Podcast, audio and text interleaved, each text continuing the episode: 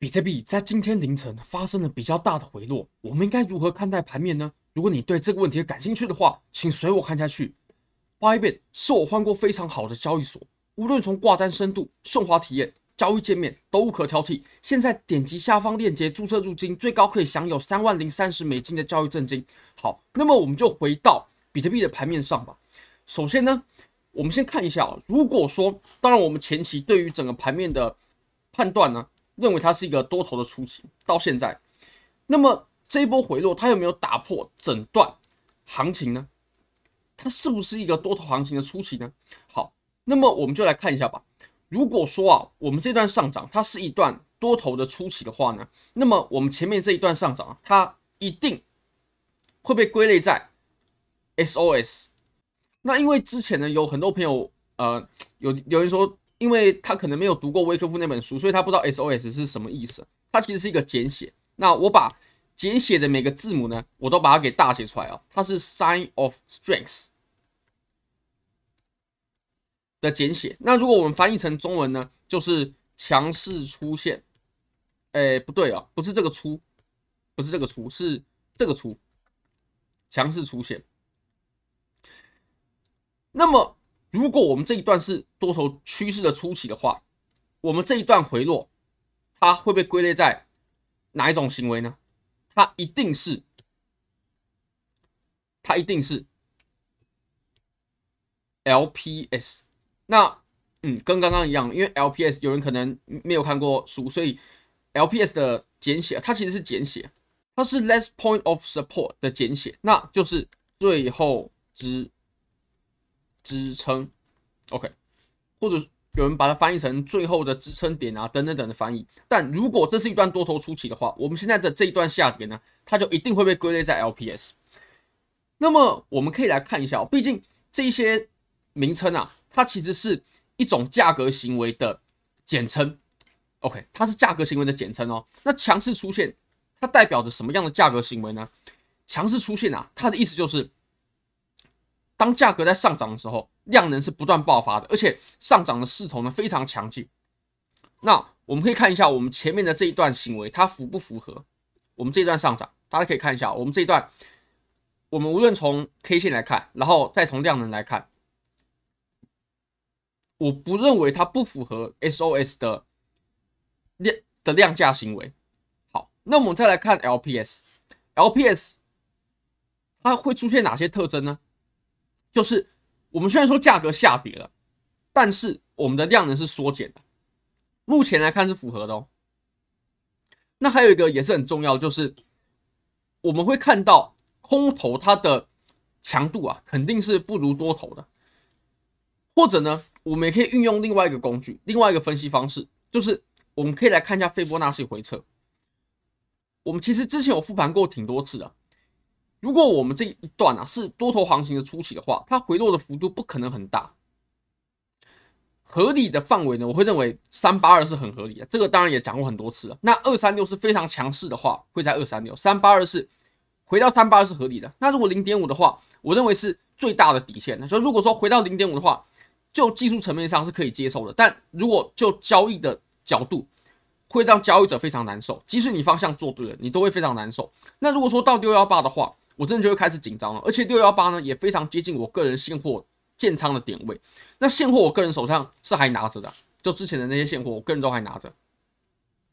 好，那这两个量价行为结束过后，我们会看到什么呢？OK，我们就会看到会在什么地方出现，这个还不好说。但是如果这是多头行情初期的话，那它一定会出现。OK，它一定会出现。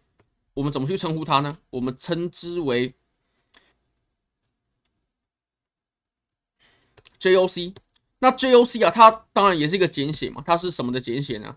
它是 Jump，不好意思哦，Jump Over，我都把首字母大写，The Quick 的简写。那如果翻译成中文的话，就是跳跃小溪。好。这个 JOC 它现在我们是还没有见到的，我我认为是还没有见到的。那但是如果这是多头行情初期的话，它一定会出现。我认为呢，非常有可能是出现在我们突破两万五的时候，我们突破呃，应该说前面的这个高点呢、啊，就是这里的时候，二五二，我们来看一下哦，没没关系，我们就精确一点，二五二幺四的时候，我们非常有可能见到 JOC 跳跃小息，那现在还没有出现啊。如果说 JOC 出现的话，那么我们整个底部的箱体呢，就可以被完全确认了。好，那现在的这种量价行为呢，其实。要判断它或许比较抽象，对不对？我们可以举一些过去的例子，就比如说在过去，SOS 它呃实际上走出来是什么样子，那 LPS 走出来是什么样子？那没关系，我们就来看一下啊。呃，首先呢，我们来看一下，我们这一段肯定是一段多头行情的初期哦。这边走一个箱体嘛，那走完箱体过后，好，吸头结束，突破向上。那么我们这一段呢，我们来看一下。这一段，第一个，我们前面的这一段上涨呢，它肯定是 SOS 哦，然后我们后面这个，它肯定是 LPS 哦。我们来看一下量价行为，如果说价的话呢，哎，你可以看它拉的时候非常的猛，非常的猛，然后斜率呢非常的高。如果我们画出趋势线的话，可以发现斜率非常的高，然后量能很充沛哦。但是我们下跌的时候呢，没什么量。对不对？我们下跌的时候，如果相较于前面的话，量能是不足的。那再来，我们可以拉一下斐波那契，它到什么位置呢？刚好就是三八二，这是一个很典型的回调的位置。那如果说到零点五的话，也不能说不行，但是呃，对于多头来说就会比较辛苦一点。那到六幺八的话，我就会开始怀疑这波上涨了。不过我们这个案例呢，它是回调到三八二，那后来你就可以看哦，如果这是个 LPS 的话。那么，也就是这段下跌啊，我们要确认它是 LPS。我们回调结束过后呢，我们就会见到一个非常爆量的多头的量能柱，然后把整个盘面直接脱离整个区间。好，那我们再继续回看一下，我们其实后面呢还有非常非常多历史，非常多例子可以供我们复盘。就比如说这个位置，那当时啊这个地方的时候呢，OK。我们也可以发现哦，这段也是多头的初期嘛，它回落的幅度也是到三八二，它也是到三八二，也是非常强势。不过我们这一段呢，它就走的特别的长，特别特别的长。我们从一万直接涨到了四万四左右，然后才开始回落，非常非常的可怕。那其实就是因为当时的盘面呢是配合了比特币的减半期嘛，所以它才有这么这么这么长的一段趋势。好，那我们再往回看，往回看呢，还有这一段，也是我们呃二零一九年小牛的初期嘛。那当时初期的时候呢，我们就直接来回到当时吧。当时你也可以发现，我们在走了一段多头之后呢，我们这一根爆出了非常非常大的量能。然后虽然说后面是有经历过回调，不过这波回调呢，我们来测量一下啊。我会认为我们这一段趋势啊，我们的起点要从这里开始画，因为如果从这里开始画的话，我们在更前面其实已经经历这一段回调了。那这段回调，嗯，它其实就已经破坏了整个结构了，所以我会认为要从这这这个点开始画是比较合理的。我们这一段回调呢，你也可以发现它是上涨过后，然后回调到非常接近三八二的位置，然后就向上。不过呢，我们在回调的过程当中，虽然说我们跌的没错，不过我们跌的幅度啊，占我们上涨的比例是很小的，就是三八二而已。而且我们的量能是没有放大。好，那么我们复盘完了这么多过往的案例，我们现在呢可以来再好好看一下，因为刚刚我们讲的可能都比较抽象，我们看了一些案例过后，我们更能了解这个盘面。其实现在我们还是在缩量的过程当中，对不对？对吧？